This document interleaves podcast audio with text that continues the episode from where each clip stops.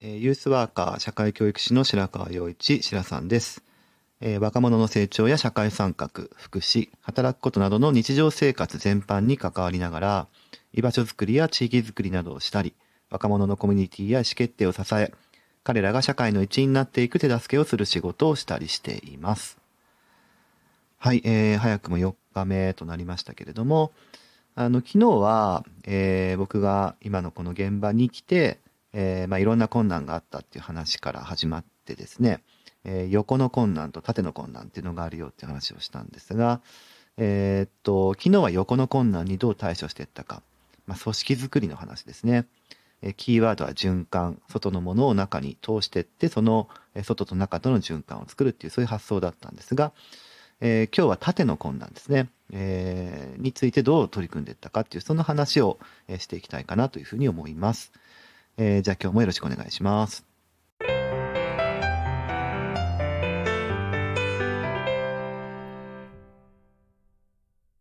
はい、えー今一度縦の困難って何かっていう復習をしたいかなと思ってるんですけど、あのーまあ、うちの施設は公共施設で名古屋市が持っている施設なので、えー現場は民間で運営されていますが、えーそこのこう、現場と市の意向っていうかですね、っていうものを調整していかないとうまいことやっていけない、えーっていうところがあるので、それをこう、縦と見立てて、えーいろいろこう、葛藤があったりとか、えー話し合いをしたり、調整をしたりとか、えー難しさが起こってくるので、その縦の困難っていうのを、えーそういうふうに、えーそれを呼んでるんですけど、勝手にね。えーで、その縦の困難についてどういうふうにしていったかっていう、そういう話を、えーしたいなと思っています。で、えっと、発想としてはですね、あの、まあ、喧嘩してもしょうがないっていうところはあるんですけどもね、あの、横で、横の困難であったり、縦の困難であったり。あの、やったことはですね、あの、業界の力を使うっていうところですね。えー縦の困難に対処するときですね。あの、順番としては、まあ、横の困難に取り組みながら、だんだんとその現場の価値観っていうものが、えーまとまりを帯びてきたりとか、えーするのが先なんですけどね。それをしてった後に、え現場の、こう、人たちの価値観が、え名古屋市の意向と、こう、しっかり調整がつくように、向かっていきましょうって。そういうふうなベクトルにならなきゃいけないわけであって、その時に、やっぱり名古屋市も、名古屋市もっていうか、行政は、行政の枠組みで、えーまあ、うちの施設というか、現場を見てる。そのレンズで見てるから、あの、うちの施設がどうかっていうものの測る尺度としては、その行政、この場合だと名古屋市の条例かなが抱えてるレンズでしか見れてないっていうところがあるわけですよね。で、そうすると全体の中のどういう位置づけなのかっていうことをもう少し見れるようになれば、あの、現場の価値観っていうものを、えーすり合わせやすくなるんじゃないかというふうに思いましたんで、えー業界の力を使おうというふうになってました。えーつまりどういうことかっていうと、あの、一番最初の、え2回目だか、えーにもちょっと喋ったかもしれないですけど、あの、まあ、いろんなつながりを、えー当時から僕は作っていたので、えーその中で、あの、まあ、自分自身が今、えー自分を表すキーワードであるユースワーカーとかですね、ユースワーク、えーっていうところにつながる人たちとも出会いがあったんで、えっ、と、その人たちが、あのまあ、ネットワーク、全国ネットワークを作る、協議会を作るっていう動きが、えー当時、えーあったんですよ。なので、そのユースワークとかユースワーカーの価値っていうものを全国でもう少し底上げできないかなっていう、えー動きがあったんで、そこに加盟をするっていうことですね。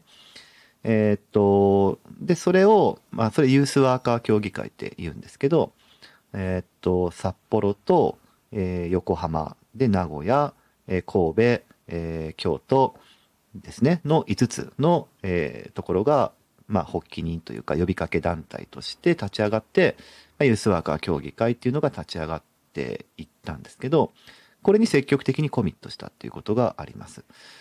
で、まあ、もともと名古屋を除く4団体の人たちは、えーつながりがあって、で、そのつながりの中で、えーっと、まあ、協議会を立ち上げれればなというふうに、えー思ってたみたいなんですが、えー結構そこの話し合いが長引いていて、えーどうしようかな、どうしようかなというところ、えーが当時あったんですけど、まあ、新しく名古屋が、えー、コミットしてきて、で、その、えっ、と、名古屋も一緒に入ることによって協議会作りっていうのが、あまあ、また一歩進んだっていう、そういう状況だったんですね。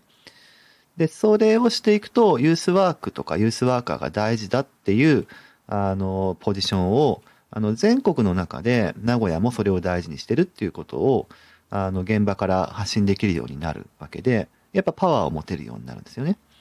あの、だから名古屋市としてはそれは無視できない。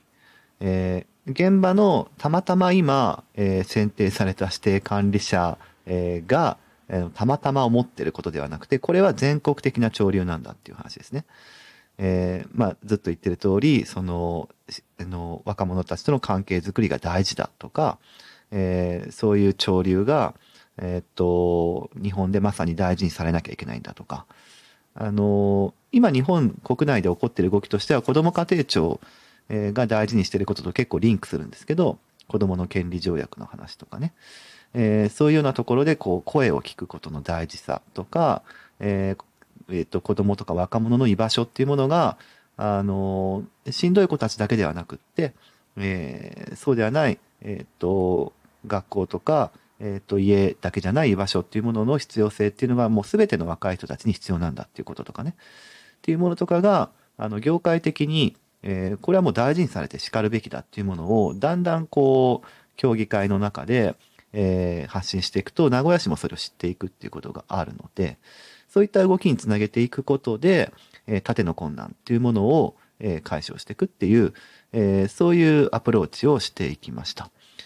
まあ、これも、まあ今でも続いてますけど、3年、4年ぐらい、えー、かかりましたかね。やっぱり、こう、全国ネットワークの中で、あの、名古屋の存在感っていうものを作っていかなきゃ、あの、役割もそうだけど、位置づけも明確にしていかなきゃっていうこともあったので、あの、自分たちの施設の中での位置づけっていうものも整備しなきゃいけなかったし、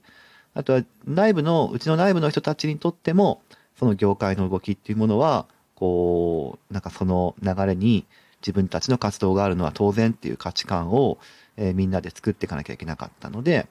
そうすると、あの、僕が矢面に立ってやるっていうよりかも、うちの施設の中で影響力が強い人にそれをやってもらうように、えー、制度づくりをしたりとか、いうふうにした方が内部にとってもいいので、あの、やっぱり影響力をどうデザインしていくかっていうところに、えー、内部的なところ、そして、えー、その協議会の中でのところっていうのを、こういろいろ、あの、まあ、手を回してというか、デザインをしてやってたかなっていう感じがしていますね。そんな感じで、こう、名古屋市との関係をこう測っていくっていう、あの、そういう、えー、取り組み方をしていきました。はい。えっ、ー、と、2回にわたってですね、こう、横の困難と縦の困難っていうものについてどう取り組んでいったかっていう、そういう話をしていった、えー、ですけど、まあ、ちょっと難しい話をしちゃってるかなっていう話もあるんですが、まあ、要はですね、こう、複数のいろんな人たちと何かをしなくちゃいけないっていう状況の中で、まあ、一人で突っ走ってもなかなか難しいよっていうことだと思います。ちゃんとその複数の人たち、えの間に立って、